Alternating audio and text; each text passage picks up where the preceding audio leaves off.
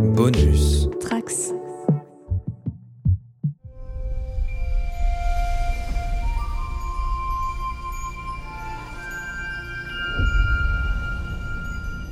Bonjour à tous les trekkers et trekkies de toutes sortes, je suis le commandeur Guigui et je suis ravi de vous accueillir à bord de la station du Cadran Pop, le podcast sur Star Trek écoutable dans toute la galaxie et sur toutes vos applications de podcast via le flux du Camp Pop. Alors que dire pour introduire cet épisode 7 de la saison 3 de Picard? Euh, Franchement je sais pas trop, hein, et du coup ça tombe bien parce que je ne vais pas être tout seul pour en parler. Engage.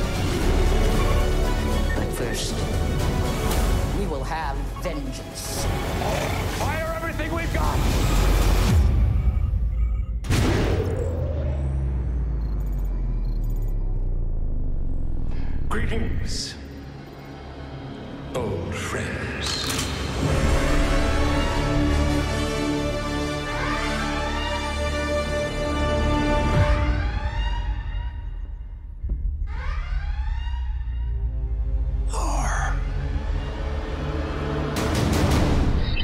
Alors évidemment, j'ai avec moi un équipage d'élite. hein. Alors si vous m'entendez par contre parler du nez, c'est normal, j'ai chopé un virus, mais c'est pas celui de la section 31, hein, c'est c'est juste un bon rhume. Donc euh, je vous présente euh, notre Romunien Romain Brami. Salut Romain. Salut tout le monde Notre lieutenant Bajoran Marina. Salut Marina. Bonjour à toutes et à tous. Et le retour de notre capitaine Orion Cyril Michael du podcast Space Opera. Salut. Trop de bonheur que tu nous rejoignes aujourd'hui. Bonjour.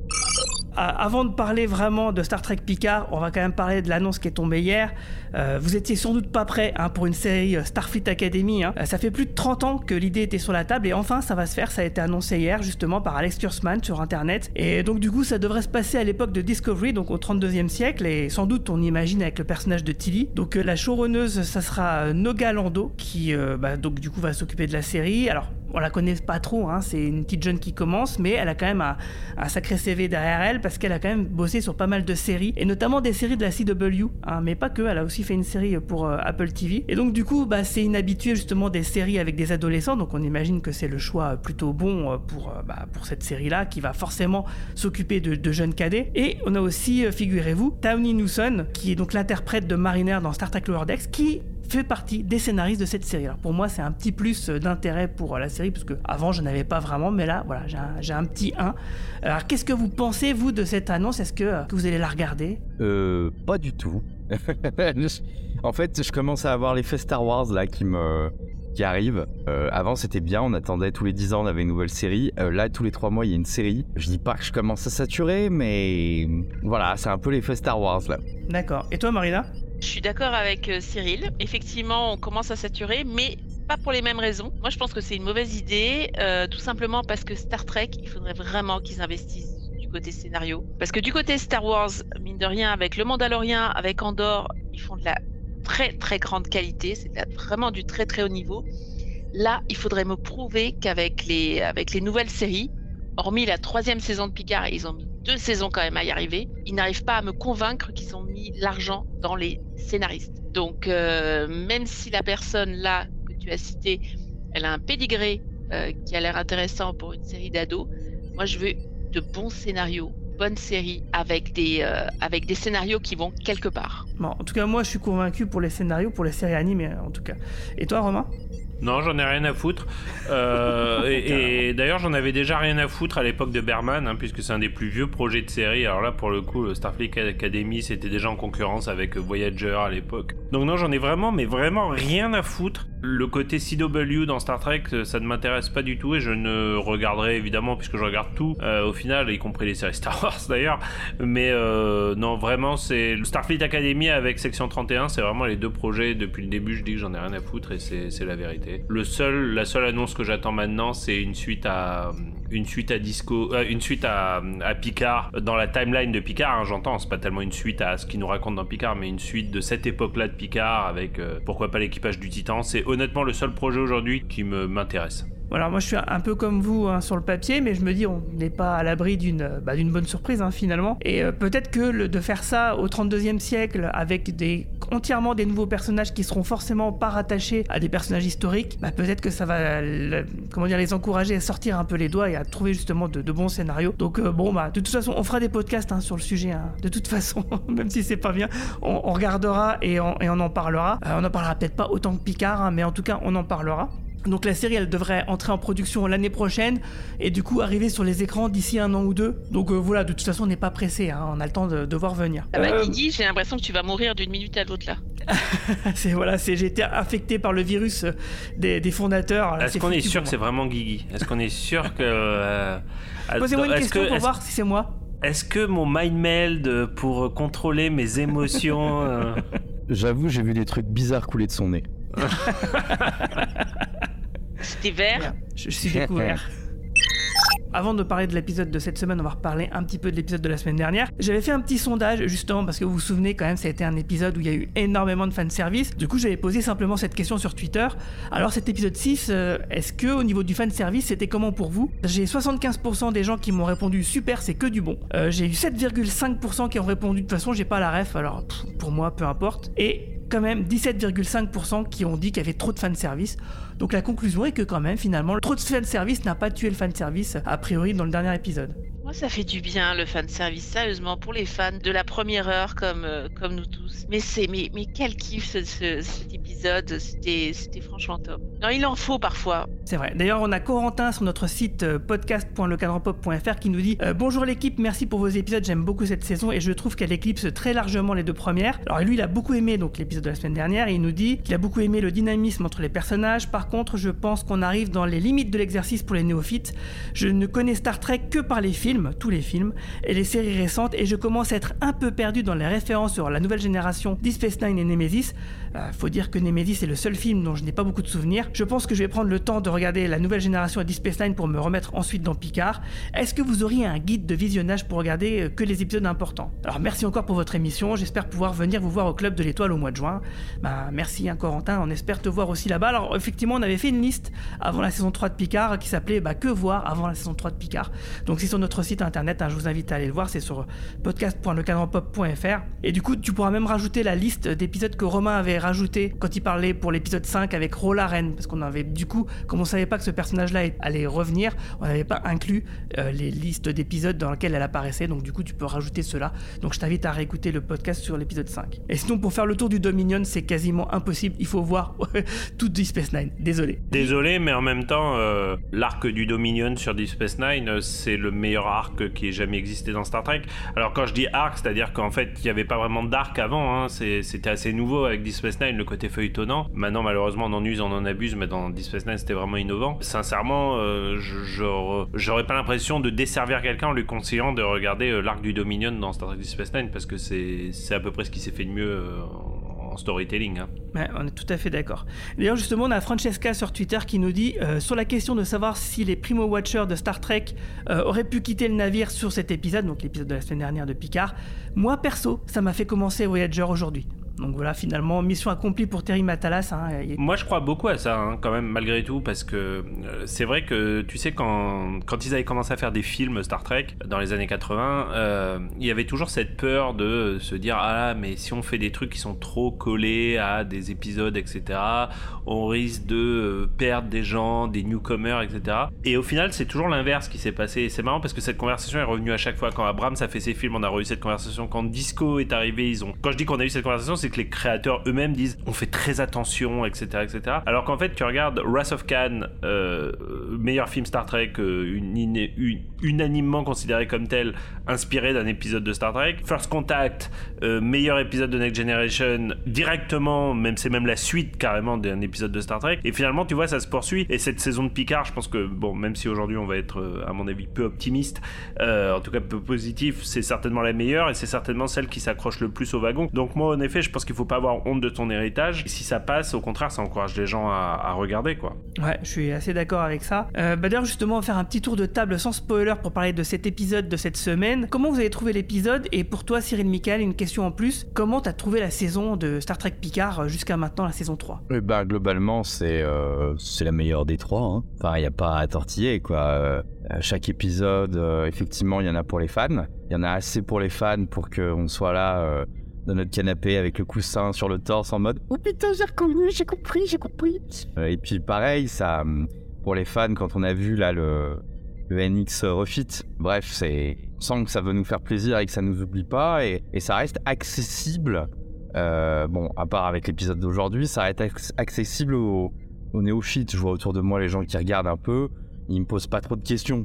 Ils arrivent à suivre, ils comprennent pas pourquoi on envoie des, des grands-pères dans l'espace, mais dans l'idée, euh, ils accrochent assez au, délire, quoi. Et puis pour l'épisode d'aujourd'hui, je l'ai trouvé, euh, j'avais envie de dire intense, mais en fait, euh, plutôt envie de dire très cloisonnant. Tu sens qu'il était très étouffant cet épisode et que on attendait des grandes révélations et ça commence à ces grandes révélations sur le, Jack Crusher, ça commence à traîner un peu, quoi. Et j'ai ma petite idée de quelque chose. Maintenant, on verra s'il y a des suppositions plus tard dans l'épisode d'aujourd'hui. Après l'épisode euh, avec les événements cataclysmiques euh, du, dernier épisode justement, bah, j'ai un peu le sentiment que c'est retombé comme un soufflet. Donc j'étais un peu déçue parce que je m'attendais à ce que l'épisode continue sur sa lancée. Parce que vraiment, je crois qu'on allait de scène en scène où euh, bah, il y avait du fan service, c'était intense, ça a fini par un cliffhanger et tout. Et puis là, je me suis dit, mais euh, déjà, là, mais pourquoi il n'y a pas Diana Troy dans le, dans le résumé? Ouh là là, qu'est-ce que ça veut dire Et tout ça?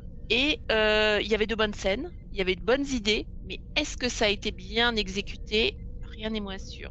Il y a deux, trois trucs que j'ai bien aimés, un peu plus, hein, on va Là, je fais la fine bouche. Mais honnêtement, à côté de l'épisode de la semaine dernière, il y a des trucs à redire. Ouais, j'avais fait un peu exprès que tu sois dans ce podcast-là parce que je me doutais que Marina Sirtis, donc qui joue euh, Troy, serait là.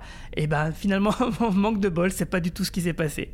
Et toi, Romain? Ouais, bah non, moi j'ai à chaque fois que je viens dans le podcast, c'est pour dire de la méchanceté, alors qu'il y a plein d'épisodes que j'aime en plus, c'est ça qui est le pire. Mais pour moi, c'est l'épisode le plus faible de la saison, euh, de manière euh, très nette en plus. C'est-à-dire que c'était, il y, a, des épisodes que je critiquais, mais il y avait des choses qui fonctionnaient bien. J'avais été assez critique sur l'épisode de Raw, mais il y avait quand même bah, le simple fait de revoir Raw et, certaines conversations avec Picard fonctionnaient bien. Là, je trouve que rien ne fonctionne. Je trouve que ça se traîne en longueur de manière assez inexcusable dans une saison de 12 épisodes à 3 épisodes de la fin. Euh, et ça, vraiment, je le pardonne pas. Et il y a des scènes en particulier que j'ai vraiment trouvé gênantes, voire totalement embarrassantes, voire un petit peu honteuses. Euh, on va avoir l'occasion d'y revenir. Donc ouais, non, je, je, j'en suis sorti vraiment euh, extrêmement déçu, euh, mais vraiment déçu et en colère. Ouais, je suis assez d'accord avec toi. Euh, c'est vrai que c'est le plus mauvais épisode de la saison, je trouve aussi. Et effectivement, à chaque fois que tu es là, c'est pour râler, euh, parce que l'épisode est pas bon. Et du coup, euh, ça fait un peu flipper parce que tu seras là dans les deux derniers podcasts, donc sur les deux derniers épisodes, donc c'est dire qu'on est dans la merde, quoi. Écoute, ça peut pas être pire que, je pense, que ça peut pas être pire que celui-ci, mais mais c'est vrai que cette impression de, de voir un épisode filler, euh, moi je trouve ça intolérable. Filler, donc euh, terme de geek pour dire un épisode de remplissage euh, en attendant de mieux avancer. Je trouve ça quand même vraiment inexcusable dans des saisons aussi courtes. voilà, avec des saisons aussi courtes et en plus avec tout le cast de Next Gen réuni, franchement réussir à faire des épisodes filler, je trouve ça vraiment lamentable. Bah, je pense pas que c'est vraiment filler hein, dans le sens où on l'entend généralement, parce qu'un truc filler, c'est en général euh, une histoire un peu à côté, une histoire B, etc. C'est simplement que là, effectivement, on commence à patiner, mais malgré tout, euh, on a des avancées euh, dans l'histoire. Mais de toute façon, on va en parler tout de suite parce qu'on rentre dans la zone spoiler. Red alert!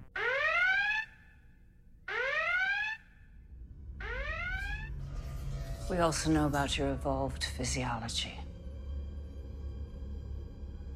What about your son? Do you know all about his physiology? What do you want with Jack? Me, nothing. Answer the question. He's not for me. We could bond over that, since he was never really for you either. What the hell does that mean? Captain Vadek, I will speak plainly. There is no escape for you. Your best hope is to be forthcoming. True, my understanding recognizes the travesty of the Dominion War. Do not compare the atrocities committed by your side to the warfare executed by mine. There never would have been a war had the changelings not initiated it. Necessity.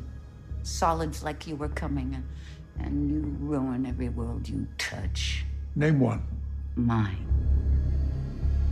We were barely out of the gates of war, and your federation turned to genocide. A virus. We gave your people a cure. Is that the tale of your history books? Hmm. You created a cure, yes. But Starfleet voted not to give it to us. One of our own had to steal it. Would you like to hear more about where my appetite for your brutal, inevitable extinction comes from? I got it from Starfleet. You gave me the ability to mimic your blood, hold my form, pass every test. And you did so while inflicting more torment on me. Alors, donc l'épisode de- numéro 7 euh, qui s'appelle tout simplement Dominion, écrit par Jen Maggs et réalisé par Deborah Kappenmeyer. On va voir dans cet épisode que Picard est acculé et sans option, et puis du coup il va donner, euh, il va mettre en place un piège pour Vadik, pour la capturer et l'obliger à lui révéler bah, ses véritables intentions. Un pari qui va mettre le Titan dans le collimateur et puis il va forcer donc Picard et Beverly à remettre en question tous les codes moraux qu'ils n'ont jamais eu. Au final, du coup, ce sera l'arroseur arrosé de la pire manière qui soit. Donc ça, on va en parler. hein. Romain, ne t'inquiète pas. Suis le conducteur pour une fois. On en parlera. Mais d'abord, on va parler donc du pré-générique avec euh, une grosse surprise euh, qui moi m'a été spoilé. J'étais un peu dégoûté parce qu'en fait on a ce pré-générique. On voit donc euh, Tuvok qui est désormais capitaine d'un vaisseau, qui a une conversation avec euh, avec Seven et on se rend compte que Tuvok a été lui-même remplacé par les changeants et donc une scène plutôt cool qui donne en fait comme intérêt, hein, contrairement à ce que disait Trek Media sur Twitter. Euh, lui il trouvait que c'était simplement du fan service. Oui c'est du fan service parce qu'on revoit un personnage de Star Trek Voyager, mais en plus de ça ça montre clairement que Picard et le Titan, l'équipage du Titan sont complètement isolés et qu'il n'y a aucun moyen d'appeler quelqu'un d'autre à l'aide. Il y a que eux euh, qui vont se démerder, donc il y a que eux qui vont pouvoir save the day. Euh, donc voilà, qu'est-ce que vous avez pensé de cette scène et d'avoir revu Tuvok euh, avec ce petit sourire malicieux? Bon, elle était sympa cette scène, mais en fait, moi, moi, j'ai pas du tout essayé de spoiler parce que je suis restée très loin de Twitter et de. généralement, j'essaie d'éviter le jeudi et le vendredi. Moi, je me suis fait avoir. Je voyais les petits, les petits signes entre l'équipage. Je me dis, ouais, c'est bon, il est bon et tout. Et puis à la fin, bah voilà, je, j'ai trouvé la scène sympathique. C'est pas ça qui m'a dérangé dans l'épisode. Mhm. J'ai trouvé que Jerry Ryan s'en sort très très bien. C'est Ah vraiment ouais, elle une est actrice qui a été complètement sous-estimée. On, on s'est trop focalisé sur son physique et franchement, elle est excellente. On continue, hein, Marina, je te rassure. On continue, de se focaliser, on continue de se focaliser sur son physique, mais elle est bien, c'est vrai. Non, non, mais moi je la trouve, je la trouve canonissime. Alors, je, je voudrais mettre un hiatus dans Boston euh, Public, elle était pas mauvaise. Hein. Elle était super, ouais. ouais. Je me souviens quand j'étais jeune, je lisais euh, SFX. Il parlait que de son physique. euh, tout- toutes les revues disaient qu'elle avait été rajoutée au cast de Voyager pour ajouter euh, le, le euh, sexe et tout ça. Honnêtement, moi à l'époque, ça m'avait un peu énervé qu'il l'ait rajouté et tout ça. J'avais vu que ça. Et honnêtement, mais là, j'ai revu des épisodes de Voyager et mes épisodes préférés de Voyager sont avec elle. Et elle est bien, elle est bien au-dessus de, son physique. Elle joue très bien. Elle est très très bonne dans ses scènes et elle a juste cette malheureuse scène au début. Mais qui est très bonne? C'est une des meilleures scènes. Une des meilleures scènes de l'épisode, je suis d'accord. Ouais, moi je suis d'accord aussi. Je trouve que c'est la meilleure scène de l'épisode. Je trouve que je, je comprends pas le, euh, je comprends pas trop le reproche de fan service. Déjà, je trouve que c'est un reproche idiot d'une manière générale. Mais là, ça, bah forcément, quand t'es isolé, euh, quand t'es parano, tu te, tu te retournes vers les gens euh, qui te sont le plus proches. Donc dans le cas de Seven, c'est forcément euh, Tuvok, euh, euh, le Captain Janeway dont il est fait référence maintes fois dans cette saison, etc., etc. Donc euh, moi, je, comme comme l'a fait Picard avec le crew de Next Generation, euh, tu- Seven le fait avec le crew de Voyager. Je trouve ça vraiment parfaitement normal. Et je trouve la scène bien bien menée euh, avec un double twist. euh, plus la musique, on, va en parler, mais la musique de l'épisode est vraiment bien. Mais là, de nouveau, ils t'introduisent la, musique comme élément scénaristique, puisque quand on croit que Tuvok est vraiment Tuvok, d'un seul coup, t'as le thème de Voyager qui re- retentit et tout. Euh, je trouve que ce- non, cette scène est, est vraiment très cool pour le coup. Par contre, je finis là-dessus. Par contre, en effet, c'est assez lamentable que Paramount euh, soit à ce point je m'en foutiste de sa clientèle internationale pour ne même pas attendre 24 heures pour balancer les, euh, les captures d'écran, les machins en full screen sur YouTube, sur Twitter, sur, enfin vraiment sur toutes les plateformes réseaux sociaux. C'est quasiment impossible euh, si tu ne regardes pas, ce qui est mon cas, heureusement, hein, mais, mais, mais je pense à toi, Guigui, et je pense à pratiquement tout le monde autour de cette table. Si tu regardes pas l'épisode le jeudi à 9h du matin, heure française, c'est quasiment impossible de pas te faire spoiler, ou alors il faut en effet couper entièrement ton ordinateur pendant 24 heures. Et je trouve ça vraiment, vraiment pénible parce que tu sens que euh, dans les trois derniers épisodes, ça va pas s'arrêter là, qu'il va y avoir d'autres euh, révélations, aussi bien scénaristiques, mais également des guests et tout. Et franchement, ça me fait chier de me dire que voilà, vous allez tous vous faire spoiler 24 heures à l'avance. c'est lamentable en fait. Je trouve ça vraiment lamentable d'un point de vue marketing et communication. Mais en tout cas, il n'y a pas que le public international. Hein. Il y a aussi des Américains qui, eux, bah, n'étaient pas disponibles pour regarder l'épisode dès qu'il sortait sur Paramount Plus, donc qui voulaient le regarder quelques heures plus tard. Non, et moi, je mate l'épisode à 9h le jeudi, heure française. Ça veut dire qu'il est 3h du matin à peu près aux États-Unis, East Coast, il doit être, il doit être 3h du matin. Je te jure qu'à 11h, tu as déjà les premières photos qui arrivent sur, euh, sur Twitter. Ça veut dire qu'il est 8h du matin aux États-Unis, quoi. C'est abusé. Donc, euh, c'est délirant, en fait. Même les Américains se font spoiler euh, comme c'est pas possible, quoi. Donc, ouais, moi, je comprends pas du tout la. Enfin, d'ailleurs, vu le tollé qui sont pris sur Twitter et puis sur pas mal d'autres réseaux sociaux, j'ose espérer que pour les semaines à venir, ils ont compris la leçon et qu'ils vont arrêter de nous mettre bah, des spoilers directement comme ça, quoi. Et toi, Cyril Michael, qu'est-ce que tu as pensé de cette euh, scène? Bah, moi, ça m'a fait plaisir de revoir Tuvok. J'ai juste eu un, petit bug parce que dans le futur qu'on nous présentait de Voyager et le futur notamment de Tuvok, il devait être sénile ou souffrir d'une maladie. Un peu. Euh, et pendant tout le long, je me suis dit, tiens, on nous avait pas vendu ça. Alors après, euh, peut-être qu'ils ont oublié ou, peut-être qu'on l'a réparé au fur et à mesure, quoi. Mais bon, c'est la seule chose qui m'a un peu gêné. Mais oui, je me suis laissé comme tout le monde. Hein. J'étais trop refait de voir euh, Tuvok. J'étais trop refait d'entendre parler de l'amiral Janeway. Et puis, bah, je me suis laissé avoir comme tout le monde.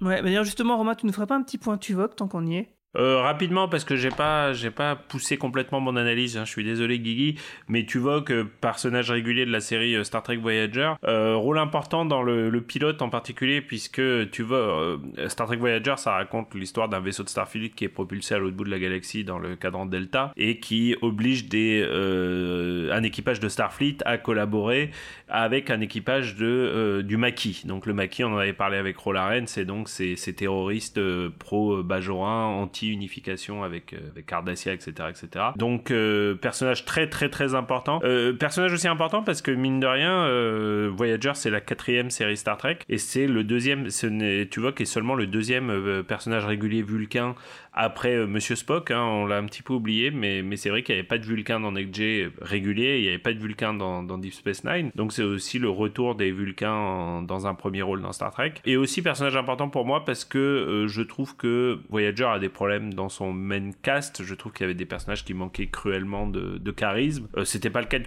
Tuvok, je trouve que c'est un des personnages qui, qui s'impose le plus rapidement et qui est le mieux réussi. Il, va avoir plusieurs relations au cours de l'histoire, au cours de, des cette saison Voyager, mais une en particulier avec le euh, Nilix, qui est le, qui est un peu le, le, le, comic relief de la, de la, de la série, qui est le cuisinier euh, extraterrestre du vaisseau. Donc tu vois que lui est très froid, etc. Nilix est très exubérant. Ça va, ça va donner des rencontres euh, assez intéressantes. Il y a deux épisodes que je suis obligé de citer si on parle de Tuvok. il y en a un qui est très très sympa et qui en dit plus long sur son passé. C'est un épisode qui avait été fait pour les 25 ans de Star Trek ou les 30 ans de Star Trek, je confonds toujours, qui s'appelle Flashback, 30 ans, voilà, c'est ça pour les 30 ans de Star Trek, qui s'appelle Flashback, où on se rend compte, c'est un épisode qui avait en guest star euh, euh Sulu, Hikaru Sulu, donc George Takei, et tout le cast qui, a, qui était le, enfin, quasiment tout le cast en tout cas, du vaisseau Excelsior qu'on voyait dans Star Trek 6, puisqu'on se rendait compte que Tuvok faisait partie de l'équipage de l'Excelsior et qui reportait à, à Monsieur Sulu. Euh, donc épisode excellent hein, pour le coup. Euh, il porte bien. Alors là, on parle de fan service. Là, c'était vraiment l'apothéose du fan service. Mais mais moi, j'adore vraiment cet épisode il y a eu deux épisodes qui étaient sortis pour les 30 ans. Il y avait celui-ci chez Voyager et Trials and Tribulations sur, euh, sur Deep Space Nine. Les deux épisodes doivent être vus absolument. Le deuxième épisode, c'est peut-être l'épisode le plus connu de Voyager, ou en tout cas celui dont on parle le plus, euh, dont j'ai oublié le nom d'ailleurs. Je... Il s'appelle Tuvix l'épisode, j'avais un petit doute. Ouais, bah il s'appelle Tuvix. Euh, c'est justement, je vous parlais de la relation de Tuvok avec Nilix. C'est un épisode où, suite à un accident de, transporteur, euh, Tuvok se retrouve fusionné avec Nilix et crée une nouvelle forme de vie qui n'est ni Tuvok ni Nilix. Et euh, tout le dilemme moral de cet épisode, c'est que finalement, euh, il me semble assez rapidement, mais peut-être je me trompe, on trouve une solution le, pour les départager en quelque sorte. Sauf que les départager, ça voudrait dire donner la mort à Tuvix, qui est une nouvelle forme de vie lui-même. Donc le choix auquel est confronté Janeway, c'est de savoir est-ce que finalement elle garde Tuvix ou est-ce qu'elle récupère Tuvok et Nilix? Ça a l'air de rien comme ça, ça a l'air un peu concon quand je le décris, mais euh, pour le coup, c'est vraiment la quintessence de Star Trek euh, en termes de, questions morales et de choix moraux auxquels est confronté un équipage dans une série de science-fiction. Euh, d'ailleurs, ça manque cruellement à c'était, on va en parler après, mais il y a une scène qui est à peu près l'opposé de ça et qui est complètement débile dans l'épisode de ce soir. C'était pas le cas de Tuvix, qui est un épisode très intelligent et bien que je suis assez critique de, de Voyager en général, cet épisode est, mérite d'être vu. on n'avait pas trop de nouvelles de Tuvok depuis la fin de Voyager, on n'a pas trop de nouvelles de personne. Il me semble qu'il fait un guest dans Lower Decks, mais je me trompe peut-être, les gars. Je sais pas si vous vous souvenez. Peut-être je me trompe, euh, je sais pas. Il me semblait l'avoir vu en version cartoon. Pour la petite histoire, Tim Roos a aussi joué dans des fanfictions. Vous savez, ces fanfictions à gros budget qu'ils ont fait aux États-Unis où on voyait euh, Chekhov reprendre son rôle, on voyait Ura reprendre, reprendre, son rôle, etc., etc. Donc il avait repris son rôle de Tuvok, mais dans des dans des fictions non canon euh, qui, qui circulent un peu sous le manteau maintenant parce qu'elles ont été interdites par Paramount. Ouais, c'était dans Renegade. Renegade, exactement. Euh, elles n'ont pas été interdites par Paramount, elles ont été réglementées. Donc euh, c'est juste que maintenant tu peux plus en faire autant que tu veux, comme tu veux, euh, mais elles sont toujours tolérées par la Paramount. Et effectivement, Tim Ross, l'acteur qui joue Tuvok, a toujours été plutôt, comment dire, attaché à Star Trek et puis du coup à, vouloir participer à ce genre de, de fan projet. Et il, on l'a vu aussi dans la saison 2, je crois, de The Orville c'est un acteur, c'est un bon acteur, c'est-à-dire Tim Ross. Je trouve que même là, tu le vois dans la petite scène qu'il a, je trouve que c'est quand même un acteur qui, a beaucoup de subtilité dans son jeu. Voyager, c'était pas toujours le cas. Hein. Je, veux pas te tirer dans des ambulances, mais c'est vrai qu'il y a des personnages comme euh, euh, Kim ou Kess ou des. Il y a quelques personnages comme ça qui étaient un peu, un peu maladroits, hein. un peu, un, peu, faibles. Euh, tu vois que tu sentais que c'était, il avait le calibre pour jouer. il avait un calibre pour moi d'être un acteur de Next ou de Deep Space Nine, quoi, sans aucun problème. Et la différence de Spock, lui, c'était un, un total vulcain, contrairement à Spock qui est métis mi-vulcain, mi-humain. Euh, l'acteur jouait euh, joue deux fois les brigands, une fois dans TNG et une fois dans DS9. C'était marrant. D'ailleurs, il y a eu quelqu'un, il y a quelqu'un qui a fait la blague hier, euh, comme tout le monde a, a, été spoilé par Paramount, qui disait, but maybe, mais peut-être que ce n'est pas Tuvok, il reprend peut-être son rôle de, du brigand dans dans, dans Next Et d'ailleurs, il me semble aussi que dans Star Trek Génération, on le voit sur la passerelle de l'Enterprise B, pas dans le rôle de Tuvok. Ah. Dans le rôle d'un. Oui, oui, oui, il me semble, ouais. Oui, oui, c'est possible. En figurant. Donc, ouais, c'est un gars qui a, qui a essayé plusieurs fois, visiblement, de percer dans Star Trek et finalement, il a réussi. Euh, donc on va avancer un petit peu. Alors on a une petite scène de réunion bien sympathique entre Picard, La Forge et Crusher qui font donc un point de situation euh, et qui répètent un peu ce qu'on avait compris l'épisode précédent. Et on a Crusher qui commence déjà à avoir des, petits, petites envies de génocide comme ça, tranquille. Mais on va en reparler tout de suite après. Euh, ensuite on a un point data où on nous répète aussi ce qu'on avait déjà compris de l'épisode précédent, c'est-à-dire avec la partition des personnalités où il y a donc data, lore qui s'affrontent. Et puis donc il y a juste en backup de mémoire bah, Before et Song. Mais les deux et, et, là, elle a disparu. Tu remarques, euh, oui, là, elle, elle, est citée dans l'épisode précédent. Là, elle n'existe plus du tout. En fait, c'est Song dans son message, il, parle de Lal, euh, mais en vérité, on dit qu'il n'a pas eu le temps de terminer. Donc peut-être qu'il n'a pas eu le temps d'intégrer euh, les souvenirs de Lal, en fait. Ça fait partie des trucs. En effet, cet épisode répète beaucoup de choses qui ont été dans l'épisode d'avant, mais en moins bien. Ça fait, c'est un choix scénaristique qui a été fait dans cet épisode. Ouais, ouais. Parce qu'en en fait, ça rappelle un peu ce que tu disais tout à l'heure, c'est que bon, c'est pour moi c'est pas un filler parce que pour moi un épisode filler c'est pas ça, mais c'est vrai que là on est dans du remplissage euh, purement et simplement quoi. D'ailleurs l'épisode est moins moins long que les épisodes précédents. C'est pas un filler mais c'est du remplissage. Nos, amis anglophones vont apprécier je pense. Euh, euh, Marie-Paul rira beaucoup à cette à cette phrase.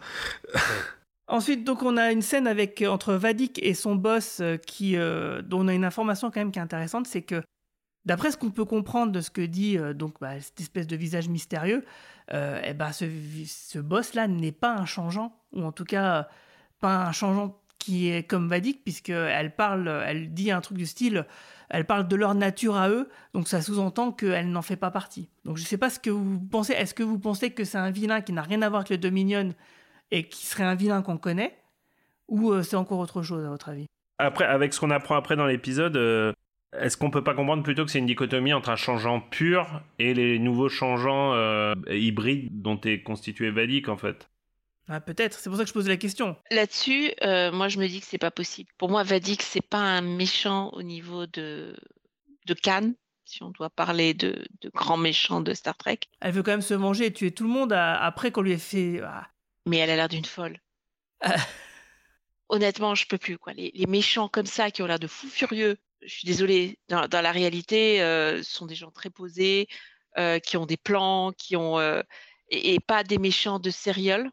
Et j'ai, il se trouve que hier, chez mon kiné, j'en ai discuté. On a discuté de la grande scène de, de Watchmen où Ozymandias est en train de raconter son maître plan au hibou et à Rorschach. Je dois dire que franchement, par moment dans cet épisode, je me suis dit non, c'est pas possible. Depuis 1985 et l'apparition de Watchmen, mais c'est pas possible que le méchant il commence à raconter tout son plan et à... Elle raconte pas son plan. Non, non, non, elle raconte ses origines. C'est pas pareil. En plus, d'ailleurs, ça me fait marrer parce que t'as Picard, il dit oui, on sait à peu près ce que, ce que vous voulez faire. Ah, mais je suis désolé. Picard, il pense quoi qu'ils veulent euh, utiliser son corps euh, pour avoir un double génétique parfait et tout. Je suis pas certain que ce soit vraiment ça qu'ils ont en tête. hein. Euh, Le problème, c'est que c'est mal écrit. Tu vois, Ouais. par exemple, on prend l'exemple d'Ozymandias. Ça, c'est un méchant. Il, va, il, va- il est pas là en train de se frotter les mains et de se tordre la, la moustache, en train de dire je vais faire ci, je vais faire ça, et puis euh, j'ai l'air d'un fou furieux. Ozymandias, il est calme, il est, il est, il est carré, il a son plan. Tu vois, là, là, j'en peux plus de ces méchants qui ont l'air de fous furieux. Il n'y a pas un méchant. Euh, Cannes, au début de la colère de Cannes, il, il est quand même posé. Il est quand même. Bon, Ouais, mais alors attends, tu, tu- c'est pas la même chose parce que Vadik, c'est pas la vilaine.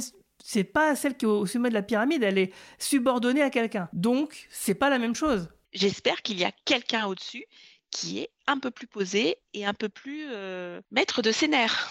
Mais moi, c'est un peu l'inverse de toi, justement, Marina. Je trouve que c'est trop compliqué, en fait. Je trouve que le plan est trop compliqué. Justement, Khan, c'était simple. Il voulait se venger. Il s'était senti trahi par Kirk, à cause de Kirk, il avait perdu toute sa famille, sa femme et tout. Euh, là, tu vois, Vadik, euh, ils auraient pu en faire la grande méchante. Moi, je trouve que le- les justifications qu'ils donnent dans cet épisode sont largement suffisantes à en faire la, la grande méchante. Moi, au contraire, je suis beaucoup plus inquiet, justement, par ce personnage. On est à trois épisodes de la fin. On n'en sait rien. Qu'est-ce que va être le reveal? On sait qu'a priori, il y aura pas de cliffhanger, puisque la série est censée s'arrêter. Elle a toujours été censée s'arrêter. Donc, euh, tu vois, moi, ça me rappelle un peu. On parlait de Star Wars avec Cyril tout à l'heure. Ça me rappelle un peu Snoke, en fait. C'est-à-dire toujours ce besoin, tu vois, d'avoir des méchants au-dessus des méchants, au-dessus des méchants, parce qu'on a peur que le méchant principal soit pas assez méchant et tout. L'effet Stargate. les- ouais, c'est ça. Et, et je suis pas sûr que ce soit nécessaire en fait. Euh, finalement, Vadik ça aurait pu être la nouvelle canne. Moi, je suis pas d'accord avec toi. Je trouve que bon, oui, elle est un peu excessive dans son jeu, mais moi, je la trouve plutôt réussie. Et, et, et puis ses motivations, bah là, putain, elles sont là, ce qu'on va découvrir dans l'épisode, elles sont au moins suffisantes, hein. Parce que quand même, malgré tout, dès Deep Space Nine, c'était quand même gênant cette histoire de, virus d'un point de vue, d'un point de vue machin.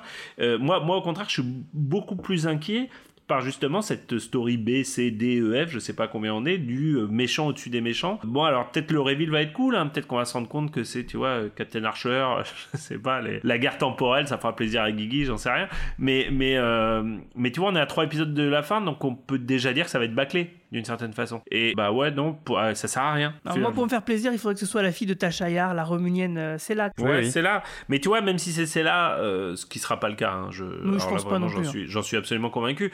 Mais, mais même si c'est là, euh, on va la prendre un épisode avant la fin, tu vois. Donc euh, ça va servir à quoi finalement? Enfin, il y aura- je y, aura quoi Je comme que tu veux dire. euh, Avec la musique point, point, point. C'est ça.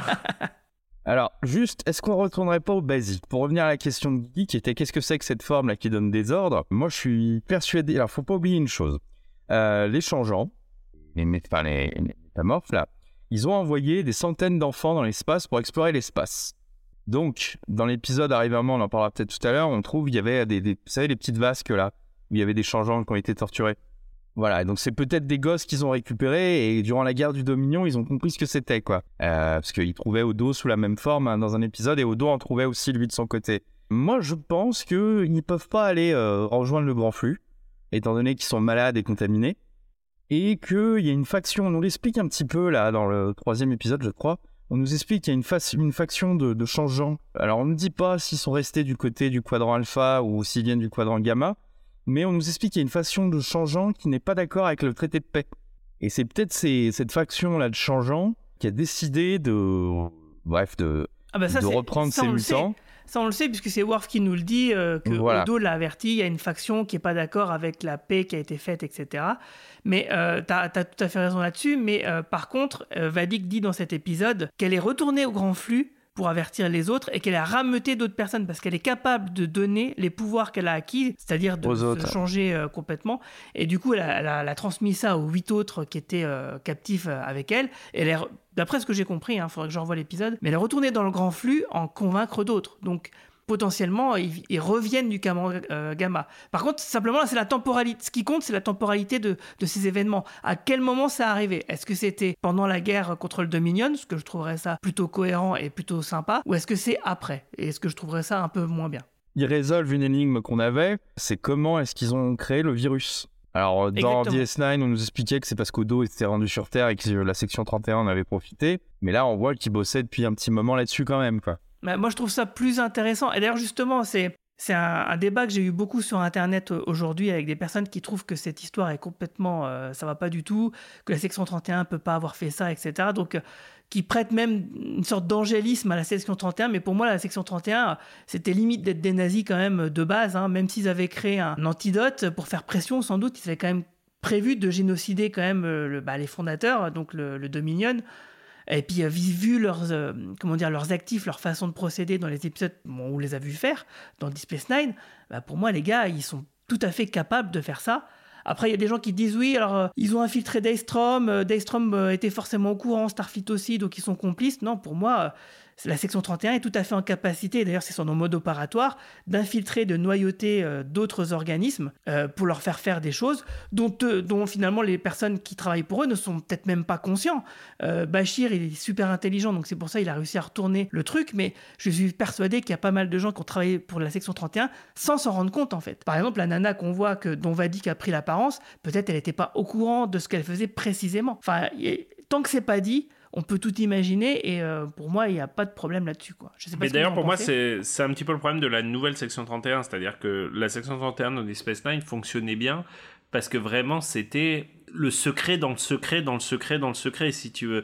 C'était vraiment une, une organisation dont personne n'avait euh, la connaissance, en fait. Ce qui leur permettait non seulement d'être complètement sous le radar, mais en plus d'être moralement extrêmement, euh, j'allais dire ambigu, mais le mot n'est même pas bon. euh, d'être Gris, gris foncé, euh, gris très foncé. oui, c'est ça, ils étaient marron, marron, marron noir, quoi. Là, le problème, c'est que maintenant, vu depuis l'Arc Kurtzman qu'on te fait de la section 31 quasiment les services secrets de Starfleet, qu'ils n'ont jamais censé être, hein, c'était, c'était pas le MI6, c'était le MI7 ou le MI8, en fait, si tu veux, la section 31, ça devient beaucoup plus problématique parce que ça veut dire, ok, c'est les services secrets, c'est la CIA, et du coup, euh, on est total, Starfleet est total fait ok à ce que sa CIA torture, euh, je sais pas ce qu'ils font, crée, crée des, crée des virus, etc., etc.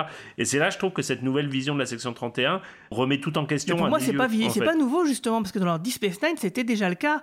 Euh, Starfleet était euh, carrément au courant euh, de ce que faisait la section 31 et ça les dérangeait pas tant que ça quand ça servait leur truc. T'avais l'amiral avec qui Cisco était là tout le temps, il avait l'air de dire Oh ouais, c'est vrai que c'est pas sympa quand même. Mais en vrai, il avait pas l'air, tu vois, mécontent de- des événements. Et quand Bashir et, et O'Brien ils essayent de, de trouver donc un, de travailler sur un vaccin pour, pour aider Odo parce que c'est eux qui découvrent qu'en fait le virus a été créé de toutes pièces et qui tombe pas du ciel. Bah là, ils, se- ils se, on va dire, ils se confrontent quand même à des gens de Starfleet euh, qui leur disent carrément non. Et euh, enfin, je veux dire, il y en a, tu vois, qui savaient, tu vois, et qui Non, non, mais c'est sûr, mais, mais ce que je veux dire, c'est que j'avais vraiment l'impression en regardant Deep Space Nine, et peut-être que c'était une mauvaise interprétation alors, mais que la section 31, c'était euh, c'était inconnu de 99.999. Mais c'est le C'était le syndicat dans euh, X-Files, si Tout tu veux, pour Ah, parler d'une référence c'est- que tu comprends C'est bien. complètement ça. C'est simplement et- que ça a explosé dans la saison je trouve 7 que de ce Deep qui- Space Nine, tu vois. Ce qui a totalement changé entre euh, le, le section 31 de DS9 et le section 31 de l'Ark Kurtzman, c'est que tu as l'impression que c'est passé de- du syndicat de X-Files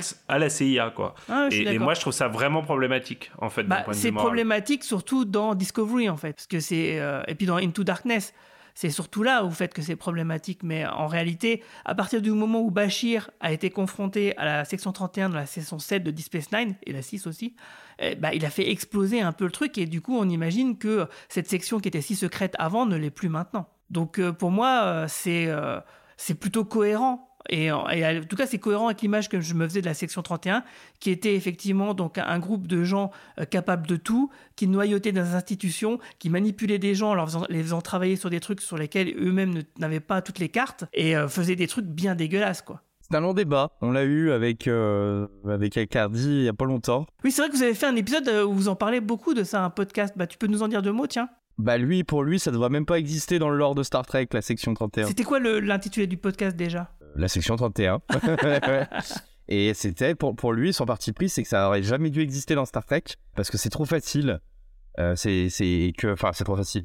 Que, que dans l'univers de Star Trek, bah, les humains ont fait le pari d'être bons et que c'est trop facile euh, de, de revenir à ses premiers instincts euh, dès que ça va pas, quoi. Bah, c'est trop facile d'un point de vue externaliste, mais en tout cas, oui, j'in- j'invite tout le monde à écouter votre podcast parce qu'il est vraiment passionnant par rapport à ça. Je suis assez d'accord avec ce qu'il dit dans le fond, euh, mais simplement, c'est vrai que d'un point de vue dramaturgie et crédibilité euh, bah, de l'univers, moi, par, ex- par exemple, euh, l'utopie absolument parfaite, où tout le monde est parfait tout le temps, que certains imaginent que Star Trek doit être, pour moi, c'est impossible. Donc, c'est pour ça que bah, j'accepte euh, des entorses. J'accepte, c'est pour ça que Deep Nine est ma série préférée, hein, d'ailleurs. hein. parce que Deep Space Nine, ça nous dit carrément que sous le vernis de, bah, de la civilisation, euh, bah, nos instincts, ils sont quand même toujours là. Et comme dit Cisco, euh, c'est facile d'être des anges au paradis. Et quand il n'y est pas, eh bah, c'est un peu plus la merde, quoi. Il y a une phrase de Quark aussi que j'adore dans un épisode où, tu sais, il dit qu'il parle à son neveu et il lui dit euh, Tu sais, les humains, euh, ça a l'air d'être le peuple le plus illuminé du monde et tout, mais privé de nourriture, de, de sommeil pendant un temps suffisamment long, et tu te rendras compte qu'ils plus, ils sont plus sanglants que les pires des Klingons. Et, dans Deep Space Nine, c'est vrai que ça, marchait bien. Mais, je comprends que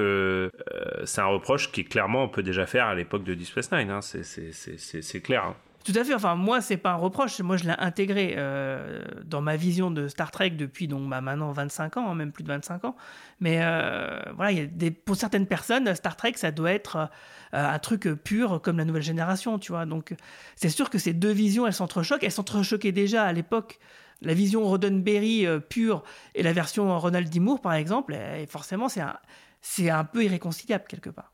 Ouais, mais ça marchait dans Next c'était bien écrit, c'était, il y avait tout un univers qui était cohérent et le fait qu'on cherche des solutions par la diplomatie et le dialogue, en repensant à plusieurs épisodes, je me disais, mais ça marche, on y croit. C'était bien écrit, c'était bien amené, c'était, euh, tout est dans l'écriture. Et si c'est, mal écrit, bah, c'est là où tu commences à remettre en question. Et dans, moi, j'adore Deep Space Nine parce que c'était différent de Next. On allait dans d'autres directions, tout le monde était gris tout le monde était vraiment dans un. Enfin, il n'y avait pas un personnage qui était euh, totalement bon, totalement méchant. Et euh, je crois que tous les personnages, et même, euh, je rigole, hein, mais même Morne, il avait, du... il avait euh, Ah bah oui. personnalité. C'était voilà tous les personnages, même le troisième que- qui avait aucune ligne de dialogue qui- que tu voyais dans, au bar tout le temps, bah, il avait, il y avait quelque chose. Tout est dans l'écriture. Pour on va revenir quand même à l'épisode, on a Jack et Sidney qui sont dans le turbolift et c'est là où on se rend compte que Jack visiblement lit, peut lire dans les pensées euh, des gens, ce qui peut l'aider à draguer des gens ou pas. Hein, visiblement là ça marche pas trop hein, hein, en vrai et du coup bah il va voir euh, Picard pour lui expliquer euh, ce qui lui arrive, ce qui va donner une idée à Picard. Je sais pas si c'est vraiment la conversation qui donne l'idée à Picard ou pas, mais en tout cas du coup Picard va euh, faire essayer de tendre un piège à Vadik en l'attirant, lui faisant croire que bon bah c'est bon, ils ont réussi à se faire choper les attirer sur le vaisseau pour ensuite bah, les isoler euh, avec des courses poursuites et puis des champs de force. Et bon, bah, dans un premier temps, ça a l'air de très bien fonctionner, sauf que euh, évidemment, il y a Lore qui va foutre la merde parce qu'il est connecté au vaisseau et il a décidé bah, de tout niquer quoi. Elle est un peu embarrassante, euh, la scène du turbolift. Moi, j'ai trouvé, j'ai trouvé que ça fonctionnait mal. Ah ouais, Moi je trouve que ça allait. Non, non, mais c'est pas, c'est pas le, c'est pas l'affaire de l'histoire d'amour qui est embarrassante. L'histoire d'amour est très bien. C'est la, c'est cette histoire de, de, de, de mind, enfin, de lecture de l'esprit, là, et la façon dont c'est amené avec les, les discours en voix off et tout. J'ai trouvé ça vraiment embarrassant. Je sais pas, j'ai trouvé ça gênant de, de médiocrité. Mais j'aime pas du tout hein, cette histoire. euh, Enfin, je, je, ça y est, je fais enfin sauter ton conducteur. Ça n'aura pris que 35 minutes. euh. Mais, mais, mais globalement, euh, cette histoire, moi, de, de lecture de pensée, euh, je vois pas du tout où est-ce qu'ils veulent aller avec ça. Mais je, moi, ça m'a vraiment sorti. Ça fait vraiment partie des trucs qui m'a sorti complètement de l'épisode. euh. J'arrive pas à trouver une théorie qui rendrait le truc cool, en fait, si tu veux. Si. Plus. euh, Yep. Ils vont, nous faire un grand flux humain. L'humain a créé son propre grand flux, quoi. Oui, mais pourquoi le fils de Picard Tu vois ce que je veux dire? C'est-à-dire Ah. que moi, moi, je serais prêt à comprendre que c'est ce qu'on disait avec Manu d'ailleurs, qui, qui est pas dans le podcast aujourd'hui, mais que, que que le personnage central de de cette saison soit euh, la prochaine étape de l'humanité, par exemple. Tu vois, la prochaine, un peu ce qu'était Jack Crusher euh, pas Jack l'autre, euh, Wesley dans Next Generation. Pourquoi pas d'une certaine façon Là, le problème, c'est qu'il est à la fois le fils de Picard et en même temps le MacGuffin. On pensait qu'il était le MacGuffin parce qu'il était le fils de Picard, ce qui en soi était plutôt intéressant. On est en train de se rendre compte qu'il était peut-être le MacGuffin pour une raison qui n'a finalement rien à voir avec Picard. Et du coup, ça devient une coïncidence qui est pour moi extrêmement gênante. C'est-à-dire que une fois de plus, tu as l'impression qu'il y a quatre habitants sur la planète, sur l'univers, dans l'univers, et que les quatre sont euh, des demi-dieux en fait, si tu veux quoi. Et, c'est là que ça me gêne en fait. Et, c'est pour ça que cette histoire m'a vraiment, m'est vraiment sorti par les yeux. Alors il est possible qu'on rattache les wagons. Hein, je trouverais ça étonnant, mais il est possible qu'on se rende compte que ses pouvoirs sont liés par exemple à, sa physiologie Borg, puisque techniquement Jack Crusher, on l'avait déjà dit, est le premier fils biologique d'un Borg dans l'histoire, puisqu'il est le fils de Picard. C'est peut-être qu'ils vont se rattacher à ça. Mais si on se rend compte que c'est un truc totalement métaphysique qui n'a rien à voir vraiment avec son, lien avec Picard, je trouverais ça vraiment extrêmement gênant. Effectivement, comme disait euh, Cyril Michael, euh, l'idée d'avoir un flux humain peut-être grâce à, son héritage Borg hein, euh, génétique, c'est tout à fait possible. ça ferait qui, ça donne une idée de pourquoi il est si utile, c'est que peut-être que sa connexion qu'il peut faire donc là avec Sydney, il peut peut-être la faire avec tous les solides et du coup les mener tous à leur perte d'une manière voilà, comme une sorte de fusion euh, euh, grand lien slash euh, les Borg, tu vois. Donc il y a tout à fait une possibilité par rapport à ça et du coup ça explique donc son importance. Après son origine, elle reste quand même à déterminer parce que on sent quand même dans les dialogues entre Vadik et Beverly qu'il manque une pièce du puzzle. clairement, on nous cache quelque chose. Beverly nous cache quelque chose. donc on ne sait pas exactement ce qu'il en est. Peut-être que est-ce vraiment Beverly? Peut-être que Marina avait raison depuis le début, que c'est une, une changeante qui se prend pour Beverly depuis le début, persuadée d'être être Beverly et ce qui expliquerait pourquoi là pendant 20 ans on l'a pas vue. Enfin, ou peut-être qu'elle est sous influence, on ne sait pas parce que Vadik dit quand même que Jack ne lui était pas destiné. Ouais, après elle l'a vendu un peu la, la mèche. Hein. Moi j'ai l'impression que Jack est, un fils de tumeur et le fils de la tumeur. La tumeur qui avait Picard qui a disparu du jour au lendemain, c'était un, stock génétique qui devait euh, qui devait servir un peu comme dans, tu sais, le film euh, Star Trek Nemesis où on apprend qu'il y a eu des clones romuliens. Et à tous les coups, c'était une sorte de, bombe clonée euh, à l'intérieur de Picard qui, euh, en se reproduisant, devait servir au changeant peut-être dans 20 ou 30 ans à avoir un, mec sous, sous leurs ordres, quoi. Oui, mais pourquoi à ce moment-là Tu vois, c'est ça le truc, c'est que euh, ils imaginaient pas 20 euh, ans plus tard, euh, bah tiens, le jour de la, fédération, la, la, célébration des 250 ans de Starfleet, on va faire ça comme plan. Enfin, tu vois, ça me paraît, sachant, ne sachant pas que Picard aurait ensuite un, corps bah, positronique. c'est comme pour Nemesis. Finalement, ils ont dû, c'est peut-être un plan qui était prévu et ils ont dû l'annuler. mais du coup, à quoi, à quoi leur sert le corps de Picard? C'est ça le truc, quoi. Ah bah peut-être qu'il y a pour, je sais pas. Là, là, commence pas à me poser des questions, moi je donne des, des voilà. C'est pas moi qui ai écrit. Je trouve que l'une de mes critiques principales de cet épisode, c'est pour ça que je le trouve indéfendable, c'est qu'à minima, il nous devait une réponse sur l'histoire de Jack. Il reste trop de choses, il reste trop de choses à raconter. On a trois épisodes de la fin. Je trouve que euh, franchement refaire durer, c'est quand même c'est quand même le gros le euh, mystery box de cette saison. Euh, le truc qui s'allonge, ça fait quand même, il nous saoule avec ça depuis le, je crois que c'est le deuxième épisode où on, nous en parle pour la première fois du côté John Wick de, de, de, de Jack. Euh, franchement, euh, l'épisode 3, franchement, il nous devait une réponse. C'est franchement, quand j'ai le, le fait que l'épisode finisse par un cliffhanger sur ce sujet-là en plus, honnêtement, ça m'a saoulé, mais vraiment, vraiment saoulé. Ouais, bah, je comprends, hein, mais euh, alors comme je le disais sur le Discord aujourd'hui, souvenez-vous des épisodes filler, donc de remplissage de la saison 2. Euh, on avait des épisodes entiers euh, que là-dessus, souvenez-vous, dans la saison 2, de l'épisode avec l'agent du FBI, quoi, qui servait vraiment à rien, intégralement. oui, mais on est tous d'accord pour dire que c'était de la merde, Guigui. Donc, euh, tu vois, on attendait mieux de, justement de cette saison. Tu vois, si, tu, si, si ta comparaison, c'est la saison 2, oui, en effet, c'est mieux que la saison 2. Là, je pense qu'il y aura pas... Mais, mais c'est c'est triste qu'à trois épisodes de la fin, on en soit à se comparer ça avec les épisodes de, la saison 2. Moi, je trouve quand même que l'épisode, il a quand même des choses qui sont intéressantes. Il y a les, scènes entre Jordi et Data euh, qui sont quand même. Alors, ça sert peut-être à rien. Peut-être. En fait, tu vois, du coup, utiliser l'or pour retarder un petit peu le récit bah, je trouve que c'est un remplissage qui est plutôt malin parce que finalement Picard il avait un plan qui aurait dû marcher, simplement il n'a pas pensé qu'il y avait cet élément perturbateur supplémentaire euh, qui n'était pas censé être là, enfin faire en tout cas ce qu'il faisait euh, et, que ça a niqué son plan quoi. Son plan était pas si bête après, de base. Après même là-dessus, j'ai pas, moi, j'ai pas très bien compris le plan. Enfin, c'est pas un problème de plan, c'est un problème de réalisation et d'écriture.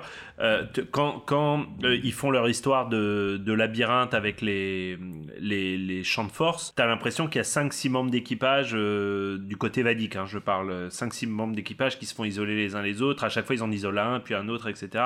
À la fin, quand Vadik reprend le contrôle du vaisseau, t'as as, as, 50 mecs qui débarquent sur la passerelle de. Mais ils étaient où ces 50 mecs pendant le, pas, pas, pas dans le reste de l'épisode en fait. Pour, pour moi, c'est incompréhensible. Non, La- la, scène parce est que quand on la voit débarquer euh, de, sur le vaisseau, on voit qu'il y a quand même pas mal de gens avec elle. Quoi. Leur Oui, non, mais ça, je suis d'accord. Je, je suis d'accord, mais c'est, je suis d'accord avec ça. Mais ils sont où pendant l'épisode Tu vois ce que je veux dire? Parce que tu vois, tu vois Sydney et Jack qui arrivent à isoler deux ou trois mecs, je crois, à tout casser. Euh, On voit pas euh, les autres, oui, t'as raison. euh, On voit pas les autres. Alors qu'à la fin de l'épisode, ils étaient tous là. Donc, euh, je sais pas, j'ai, trouvé que ça marchait pas du tout, mais pas Ouais, du tout, du tout, C'est du vrai tout, que c'est plutôt mal amené cette histoire. Mais bon, voilà, en tout cas, il y a quand même des trucs intéressants. Tu vois, rien que la scène entre Jordi et Data, moi, j'ai trouvé ça sympa. Euh, les origines de Vadik, euh, qu'on aime ou qu'on n'aime pas, bah, c'est quand même un, vrai truc. Bon, par contre, euh, ce qui va vraiment pas, et là, ça, on va en parler tout de suite. C'est quand même la pire scène de l'épisode, c'est quand t'as donc Picard et Beverly après avoir écouté donc euh, que Vadik elle t'explique qu'elle a été torturée donc du coup par une laborantine de la section 31 en tout cas de Daystrom bah, ils, se disent bon c'est bon elle nous a tout révélé bon elle nous menace un petit peu on va la buter quoi je fais quoi? C'est pas non mais déjà c'est out of character mais en plus de ça euh, l'argument de Picard c'est on va la buter parce qu'elle nous a sûrement tout dit on peut plus rien tirer d'elle mais mais d'où tu sors ça en fait euh, t'en sais rien parce que t'es Enfin, je veux dire, t'es quand même pas sûr à 100% de ce qu'ils veulent faire avec ton ancien corps. Tu sais pas vraiment ce qu'ils veulent faire avec Jack. Euh, tu n'es pas certain que si tu la butes, il n'y en a pas quelqu'un d'autre qui va prendre sa place. Enfin, je veux dire, cet argument, il est complètement pété, quoi. Ah mais moi la scène elle m'a elle m'a dérangée parce que je l'ai- vu venir. Non ils vont quand même pas aller là. Et puis en fait ils ont utilisé un twist de, scénariste, c'est-à-dire qu'on a voulu faire passer euh, Picard et Beverly pour des euh, pour des assassins. Et en fait bah ils se loupent euh, grandement. Hein, ils réussissent à louper quand même. C'est non seulement mal écrit, c'est ça met mal à l'aise et en plus ils vont pas jusqu'au bout de leur idée. Non, mais en plus, c'est même pire que ça, c'est que déjà, ça n'a aucun intérêt. Déjà, c'est out of character. Ensuite, ça n'a aucun intérêt euh, logique, comme, comme je viens de le dire. Mais en plus de ça, comme tu l'as dit, effectivement, il le rate. On voit Picard qui, qui prend son phaser, qui a l'air de régler justement la charge de- du, du, pistolet, parce que depuis le début de cette saison, des fois, les changeants, bah, ils meurent, et des fois, ils sont juste blessés. On sait pas trop pourquoi, des fois, c'est jamais vraiment expliqué. Et là, en fait, visiblement, il décide de la buter. hein. Donc, euh, Picard, il prend son, son flingue. Euh, dix secondes après, le champ de force, euh, à cause de l'or, bah, s'évanouit. Donc, du coup, elle, peut, elle va vers eux. Il décide de tirer, donc il avait réglé pour la buter. hein. Et bah pourtant, euh, ça leur fait des chatouilles. Il a, il réglé sur chatouille. Parce qu'il tire dessus et ça lui fait rien. Elle se barre juste, la, la meuf. Et en plus de ça, alors c'est soit il tire vraiment juste à côté, tu vois, genre juste à un centimètre à côté d'elle et qu'il la rate euh, alors qu'elle est juste à, à leurs pieds, soit ils ont réglé le phaser sur chatouille. Donc ça n'a vraiment aucun sens. Alors la seule explication, ça sera que dans le prochain épisode, ils nous disent en fait, on a dit ça parce qu'on savait qu'elle nous écoutait, on voulait lui faire genre euh, on va te buter, mais en fait, c'est pas ça qu'on voulait faire. Ouais, putain, c'est la seule, franchement, la seule vraie explication logique à cette J'ai une autre explication qui tient mieux. Ah, Euh, vas-y. Picard avait une formation de red shirt. Là, là c'est niveau Stormtrooper, c'est même pas niveau Red Shirt. Ouais, c'est sûr, mais t'as raison. Mais euh, ouais, non, mais cette scène, c'est honteux quoi. Honnêtement, je, pense que c'est l'une des pires scènes de de l'ère Kurtzman en fait. Cette scène, Euh, je trouve qu'elle coche toutes les cases. Déjà, euh, on n'arrête pas de critiquer, enfin pas nous tellement au quadrant pop, mais enfin quand même les vieux fans de Star Trek qui sont persuadés qu'on les déteste alors que c'est pas vrai du tout en plus. Mais mais arrête, on arrête arrête pas de critiquer Star Trek en disant qu'ils ont perdu leurs repères moraux ils te font une scène mais qui est, qui est ahurissante en fait d'un point de vue moral mais vraiment ahurissante. C'est à dire que euh, rien ne la justifie. Euh, scénaristiquement elle est pas justifiée du tout. Tu comprends pas pourquoi ils veulent tuer Vadik maintenant. C'est à dire qu'à la limite ça serait une scène où elle elle a le doigt sur un très très cliché hein, j'entends mais où elle a le doigt sur la bombe atomique il faut la buter maintenant sinon elle appuie sur la bombe atomique. D'accord bon ok. Mais là la meuf elle est, derrière son champ de force elle demande plus rien à personne. En plus elle est en train de leur révéler tout le plot. Alors je comprends que t'aies pensé à Ozymandias parce qu'en effet euh, euh, c'est on est dans l'absurdité totale euh, Marina.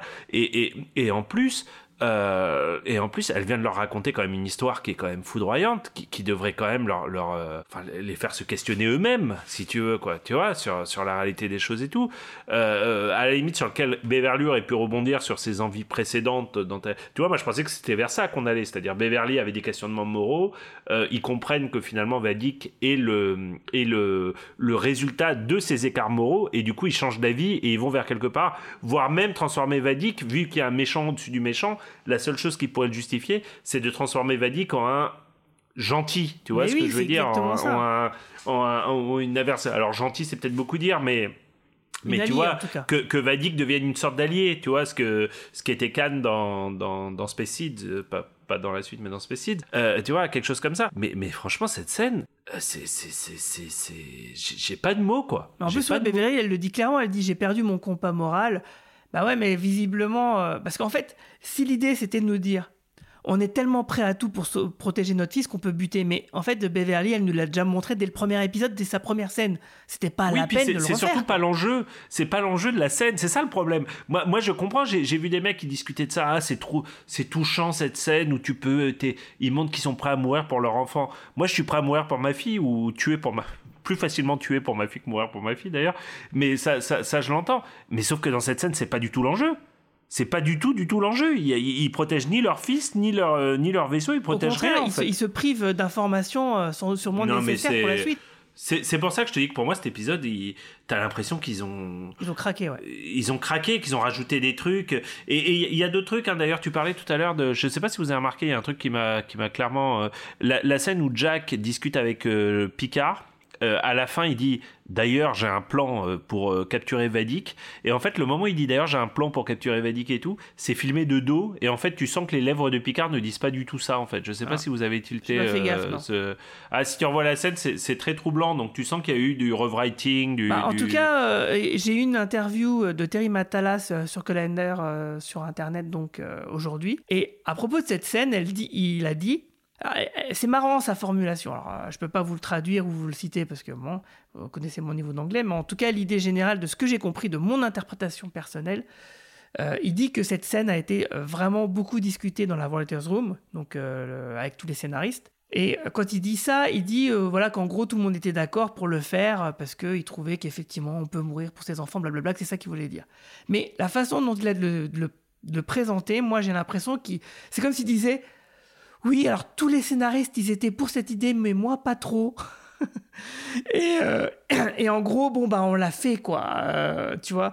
Il avait l'air d'être un. Enfin, mm, ça, faisait genre. euh, tu te demandes pas si c'est pas Kurtzman qui est repassé un peu à ce moment-là, qui a dit ouais, quand même, on devrait le faire ça.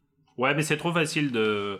C'est trop facile de. Enfin, moi, je ne suis pas un apologique de Kurtzman, mais c'est lui le showrunner de cette saison. Euh, c'est trop. Tu peux pas à chaque fois qu'il y a un truc Ouais, mais pourri dans la saison dire euh, c'est Kurtzman qui est repassé par là et quand c'est bien dire c'est. Matalas quoi. Mais moi, je te parle. Vraiment, c'est une impression que j'ai eue en lisant le truc. Donc, je te l'ai envoyé, donc tu pourras le lire, tu pourras me dire ce que t'en penses. Si j'ai, si t'as la même impression. Il que dit moi même ça a été discuté. euh, il dit ça a été discuté jusqu'à la diffusion. Il dit. On en a parlé dans la writers room. Pour tout vous dire, ça a été discuté jusqu'à la diffusion. Sous-entendu, on en parlait encore la semaine dernière quasiment. T'as l'impression qu'il dit quoi. Mais mais je sais pas. Je, Parce que je non, mais tu vois, ce que tu disais sur, mais- ce que tu disais sur le, le Patrick Stewart là avec ses lèvres et tout ça, et qu'il y a des choses qui ont été changées à la dernière minute. Tu vois, je me dis oui, euh, peut-être parce qu'en fait, ce dont on parle, ce n'est même pas 30 secondes dans l'épisode, Euh, et que si on le coupait maintenant. euh, l'épisode bah, s'en porterait euh, mieux hein, du coup par rapport à ça mais en tout cas il y aurait aucune putain de conséquence sur le reste du récit et je suis persuadé que ça serait pareil pour les épisodes qui viennent je gardais ça pour la conclusion, mais euh, apparemment la, la- la presse a reçu euh, les deux les deux prochains enfin Oui, le 7 et plutôt le 8, cet ouais. épisode-là et le suivant ensemble en fait, le 7 et le 8 et apparemment il y a pas mal de gens euh, un peu dithyrambiques mais qui disent ah oui mais euh, ces deux épisodes sont vraiment c'est un diptyque et ils sont pas faits pour être séparés l'un l'autre. Ce qui était un peu le cas du premier épisode d'ailleurs qu'on avait pas mal critiqué et c'est vrai que le premier épisode était mieux dans la bon peut-être que peut-être qu'il y aura des trucs qu'il faudra revisiter après avoir vu le prochain, hein. peut-être qu'il y aura des explications ouais. Bah, on espère hein. Mais, mais en attendant, euh, Ah, je suis assez d'accord. En tout cas, oui, moi, ça m'a vraiment. Ce, ce moment-là, je, je l'ai vraiment pas compris, quoi. Je me suis dit, mais merde, quoi, vous abusez, quoi. Vous avez vraiment intérêt au prochain épisode de dire, oui, non, mais en fait, on faisait semblant, c'était un moyen de pression. J'ai vu ça dans les séries policières. C'était un rêve. C'était un rêve, ouais. Ça, ça me fait peur maintenant. Le coup du rêve. Je sais pas si vous avez vu cette publicité de, de Canal avec le, le monde de Wakandi. En fait, euh, c'est une publicité où euh, il y a une espèce de Game of Thrones qui se déroule. Ah. En fait, à la fin, bah, en fait, c'était juste un rêve. Et là, tu as les gens qui ont vécu ça pendant 10 ans, qui disent Et visiblement, il y a un- c'est un- une série euh, genre Game of Thrones. Et t'as un- tout un mystère dans cette série-là. Et au moment de révéler euh, le mystère, la dernière scène du dernier épisode, la meuf, elle meurt. Et en fait, on, les spectateurs ne savent pas. Et la conclusion, c'était euh, ne laissez pas votre imaginaire à n'importe qui. Oui, parce que c'était juste un rêve, comme dans Dallas ou comme dans, euh, comme dans toutes les séries. Donc c'est, c'est- ça énerve juste les fans quand on dit. C'est, c'est comme appuyer sur le bouton reset à- dans Year of Hell, qui est quand même un super double épisode de Voyager. Ce qui, ce qui, ce qui empêche cet épisode d'être iconique, c'est qu'ils appuient sur le bouton reset à la fin. Et à Mhm. chaque fois qu'on appuie sur le bouton reset, moi, je, je trouve ça insupportable. Non, mais là, ils le feront pas. De, de toute façon, c'est pas ce qu'ils feront. hein, J'en suis sûr. Euh, C'est juste un écart. euh, C'est juste un. Voilà, quoi. Ils sont, ils sont plantés, ils sont plantés. Euh, bon, j'espère que l'année la semaine prochaine, on va avoir oublié tout ça. hein. non, mais on va l'avoir oublié dans le sens où on sera passé à quelque chose de plus intéressant. Déjà, je pense qu'on on finira par enfin savoir la révélation sur Jack. Mais la révélation sur Jack, elle aurait dû, elle aurait dû apparaître dans cet épisode. Ouais, je suis tout à fait d'accord. Il fallait plus donner, quoi.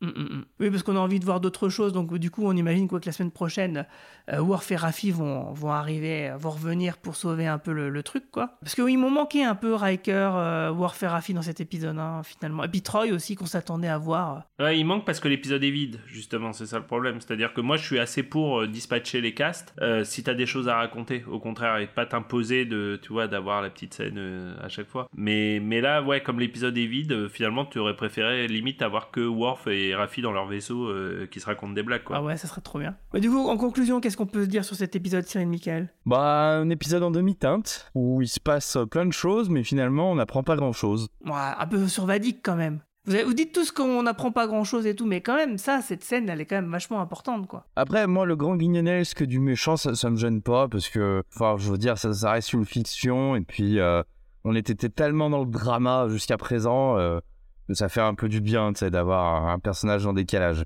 Mais même, tu vois, sur le personnage euh, de, Va- de Van Dyck, Va- Vadik, bah, j'arrive jamais à retenir son blaze. Bon, vindicateur, déjà, je dis ça, je dis rien, bref. Rien que sur ce personnage-là, je trouve que finalement, la révélation, elle est, c'est, euh, oui, j'ai été torturé, alors je veux me venger. C'est un peu décevant. Tu vois, c'est pas, elle a pas fait la guerre du Dominion. Elle a pas fait, euh, bref, bon après, peut-être qu'effectivement le deuxième épisode donnera toutes les réponses qu'on qu'on attend là, si c'est un diptyque. Euh, mais après, moi je trouve que cette saison de, de Picard, elle est formidable. hein. Il y, a quand même, un truc dans l'explication de Vadik que j'ai trouvé cool, et c'est qu'elle ait pris le visage de son tortureur, en fait. Ça, pour le coup, j'ai trouvé que l'idée était particulièrement malsaine et assez réussie. euh. En plus, Amanda Plumer joue, c'est quasi euh, subliminal, mais je trouve qu'elle joue bien les scènes où elle est en, en scientifique, et que la scène fonctionne d'autant mieux à cause de ça. Et toi, justement, bah, Romain, euh, qu'est-ce qu'on a pensé de cet épisode en conclusion? Non, bah je, suis très énervé. À part les scènes entre, on n'en a pas parlé du coup parce que la rage faisant foi. Mais c'est vrai qu'à part la première scène avec Tuvok et, les scènes euh, et, Jordi qui est qui est au top de sa forme, hein, vraiment, LeVar Burton, euh, son monologue où il parle à Data. Bien que la scène soit un peu inutile, mais, mais le monologue lui est extrêmement réussi et très bien joué. Mais sinon, il y a rien à garder dans cet épisode. J'ai vraiment rien à garder. Mais du coup, je ferai un remontage pour toi exprès, euh, et du coup, j'inclurai ces scènes-là dans le prochain épisode. Et du coup, ça fera une saison de 9 épisodes. Euh, et toi, Marina? Moi, je suis déçue. Euh, J'étais vraiment euh, super contente de, de regarder cet épisode. Ça faisait une semaine que je l'attendais. J'avais tellement aimé l'épisode de la semaine dernière que là, euh, bah, c'est retombé comme un soufflé. J'ai regardé l'épisode et tu as fait une remarque au début en disant bah l'épisode était plus court et tout ça. Mais euh, The Last of Us, par exemple, le dernier épisode était plus court que les autres. Et ben, c'est pas pour ça qu'il n'y avait pas plein d'intensité, que il n'y avait pas plein de rebondissements. Et euh, je pense qu'il y a un très très gros problème d'écriture dans la writer's room de, de Picard. Il faut qu'ils investissent dans, des scénaristes et qu'ils se tiennent à leurs idées, leurs bonnes idées. Il faut, arrêter que ce soit des comités qui écrivent des, des épisodes. Euh, c'est assez décevant. Il n'y a pas de. Quand on repense à la série, à la série de, l'âge d'or, à la série des deux premières saisons de Star Trek, euh, la série originale, bah, je suis désolée, ou même Next G, tu avais des épisodes cultes euh, dans chaque saison et il y avait quelque chose et c'était un auteur qui était responsable d'un épisode et tu t'allais quelque part. C'est décevant que ce soit des comités qui écrivent ces épisodes, même s'il y a un seul ou deux noms euh, au début, enfin dans le générique. Mais euh, moi j'étais déçue de cet épisode. Je, voulais tellement voir Diana. Je voulais voir les. Après tout, oui, peut-être que Crusher a quelque chose d'intéressant, mais en regardant l'épisode aussi, je me suis fait la réflexion. Je me suis dit, mais Beverly, ces deux scènes les plus intéressantes, c'était quoi? Dans les deux premiers épisodes et après c'est fini? Euh, ils, sont retombés dans leur travers de Next où ils étaient incapables d'écrire pour des personnages. Enfin, c'est juste, euh, faut qu'ils arrêtent avec ça et de nous donner des, teasers. Par exemple, le, retour de Rolaren, j'ai beaucoup aimé. J'ai beaucoup aimé cet épisode. Euh, même si bon, ça s'est terminé de manière dramatique, mais euh, paradoxalement, ils ont toujours bien écrit pour Rolaren dans Next. Et par contre, Beverly et Diana, elles sont, la plupart, dans 80% des cas, elles étaient mal servies au niveau euh, scénaristique. Donc, moi, je suis déçue. C'est des personnages que j'aime bien et j'aimerais bien les voir plus. Bah, la semaine prochaine, hein, Marina. Euh, du coup, bah, c'est le moment de faire euh, l'instant promo ou roco. si vous les avez une promotion ou une recommandation de choses à faire. Moi, par exemple, j'ai rien à promouvoir, si ce n'est le prochain épisode de- du cadran pop, mais je peux recommander le, le jeu vidéo Star Trek Prodigy Supernova que je suis en train de faire avec mon fils, qui est plutôt sympathique, même si le jeu est plutôt rébarbatif parce qu'il est euh, un peu répétitif. C'est quand même super cool de jouer avec les personnages de Star Trek Prodigy, surtout qu'on a la, tout le casting euh, français, euh, des voix françaises, et euh, ça marche plutôt vraiment très bien. Et du coup, voilà, c'est bien de jouer à Star... Tu vois, entre deux euh, épisodes de Star Trek Picard, eh ben, je joue à Star Trek Prodigy, et c'est plutôt cool. Et toi, Cyril Michael, quel est le prochain podcast de Space Opera que tu nous proposeras? Bah demain, on vous explique pourquoi on arrête Star Trek. Ah merde Mais vu que ça sort dans quelques jours, je peux vous révéler, c'est une blague et on imagine pour le 1er avril si Starfleet avait été inventé par des Belges ou des Français, que ça donnerait. Voilà. Ah, génial. Ouais, franchement, ouais, donc, je vous invite vraiment tous et toutes à écouter euh, Space Opera parce que euh, donc euh, Cyril Michael et son compère, donc euh, donc c'est Arcadie, c'est ça le dessinateur. Euh, ils ont souvent des très bonnes discussions euh, sur des thématiques bien particulières dans Star Trek, mais pas que. Et donc du coup, souvent c'est c'est quand même vachement intéressant. Puis on a plein Après de beaux... quelques, quelques planètes de Star Trek dessinées par Moebius, moi ça m'aurait pas déplu quand même. Ah, ouais. Et puis pour info, on a quelques invités qui arrivent, euh, pas mal d'invités, notamment la semaine prochaine. On a enregistré une émission avec Equilibrium Film, euh, qui est une chaîne YouTube euh, assez cool. Et on va parler de d'Event Horizon. Et euh, la semaine cool. qui suit, on parle avec Nico de Fun Radio de l'intelligence artificielle. On a posé des questions à ChatGPG sur Star Trek et les réponses, vous vous y attendez pas. Voilà, c'est très drôle. Ah ok, super. Et toi, Romain? Moi, en ce moment, je suis, je suis pas au top de ma forme euh, pop culturellement parlant parce que je me tape euh, Mandalorian qui est pas une très bonne saison. Je me tape Picard, j'ai eu cette grosse déception. Et euh, à cause de toi, Guigui, je suis rentré dans le dur. Je suis rentré dans la sixième saison d'X-Files. et faut admettre quand même que la chute est, la chute est rude. Donc euh, en ce moment, je m'ennuie, je m'ennuie pas mal. Mais le cœur y est toujours. Non, non, non, là je t'arrête tout de suite. La saison 6 de X-Files, elle est très très bien. Et d'ailleurs, on va. L'enregistrement, c'est pas pour tout de suite, hein, parce que l'épisode sortira euh, de ce podcast-là, parce qu'on va faire un- une pause de plusieurs mois, sortira donc le 10 septembre, euh, pile poil pour les euh, 30 ans de X-Files. Et toi, Marina? Eh ben, euh, j'avais parlé de mes podcasts Insights of Tomorrow et sur la mobilité et sur la RSE, donc ça c'est toujours en cours. J'ai vu Ad Astra la semaine dernière et j'ai adoré. Euh, j'ai euh, j'ai adoré le film, le rythme, le la course poursuite à travers l'espace. J'ai passé un très très bon moment. Euh, Cyril Michael a parlé de Event Horizon. Je l'ai pas revu depuis très longtemps, Ah, mais je me souviens de la scène d'ouverture que j'avais adorée. Et voilà. Et donc moi, par contre, alors contrairement à Romain, j'adore euh, le Mandalorian. Je crois que en ce moment, je suis folle amoureuse de, de Pedro Pascal. Mais Avec ou sans casque? Ah, maintenant, il a toujours son casque. C'est c'est spoiler, mais maintenant, il a toujours son casque. Oui, mais Marina, est-ce qu'elle le préfère avec ou sans casque? C'est ça la question. non, sans casque, euh, il peut pas. et- Rina, elle préfère Cathy Chakov parce qu'elle a du goût et que tout, tout homme qui se respecte et toute femme qui se respecte préfère Cathy Chakov à Pedro Pascal. Je, je suis d'accord. Euh, non, déjà non. Non, mais il est extraordinaire, franchement. Moi, j'ai adoré les épisodes qui se passaient sur Coruscant. Je trouvais que le lien était très bien fait entre les, euh, entre les, les films. Et c'est tellement bien écrit. J'ai trouvé que la, la méchante, ben, justement, était, avait beaucoup de finesse. Et la manière dont elle piège ce pauvre docteur euh, dans, la, dans le dernier épisode. c'est- ouais, c'est- c'est le meilleur épisode de la saison. hein, Ouais, euh, épisode sans C'est pas- Mandalorian, du coup. C'est pas le dernier épisode, mais c'est le meilleur épisode de la saison. ouais, je veux dire, le dernier épisode, c'est-à-dire la semaine dernière. Non, mais c'est pas le dernier épisode de... en diffusé. Mais. Tu as raison. Excuse-moi, je me suis mal exprimée. Mais cet épisode, il était extraordinaire. Et la manière dont le pauvre docteur se fait avoir, c'était euh, c'était génial. Et euh, Guigui, j'ai une mauvaise nouvelle pour toi. Mon enregistrement s'est arrêté au bout de 24 minutes. Je m'en suis pas aperçue. Oh non Et là, j'ai l'impression d'entendre Khan, Oui. Kirk, en train de hurler Khan Marina Je sais pas ce qui s'est passé. Et en plus, Romain, tu n'étais pas là au début quand j'étais toute fière d'annoncer à Guigui que j'avais enfin la DSL. La DSL Parce que t'avais quoi avant? T'avais 56K, T'avais elle le avait un modèle modem comme 56K 56K, mais bien sûr. Non, mais enfin, ou alors j'ai la fibre. Je sais pas ce que j'ai en fait. Ouais, oui, t'as la fibre. La, voilà, j'ai la fibre, j'ai la, j'ai la nouvelle, j'ai la dernière technologie. C'est quand ton anniversaire, Marina? On va t'offrir un zoom, je pense. Et, et je sais pas ce qui s'est passé. Mais ouais, c'est vrai qu'on pourrait lui offrir un zoom parce que c'est sûr de pas se tromper. Bon, on dit au revoir parce que moi j'ai des invités à la maison, il faut que j'y retourne. Ça fait une heure et demie que t'as des invités et que tu le passes avec nous. Bah oui, c'est ça l'amour. Bon bah et merci à toutes et tous de nous avoir suivis. N'oubliez pas que nos, si nos podcasts vous plaisent, merci de nous mettre 5 jolies étoiles et sympathiques commentaires sur les applications où vous nous écoutez et que vous pouvez nous retrouver aussi sur Twitter, Facebook et sur notre site internet podcast.lecadranpop.fr. Je vous souhaite à toutes et tous une longue vie et plein de prospérité. Salut tout le monde. Ciao, bye. Ciao, ciao.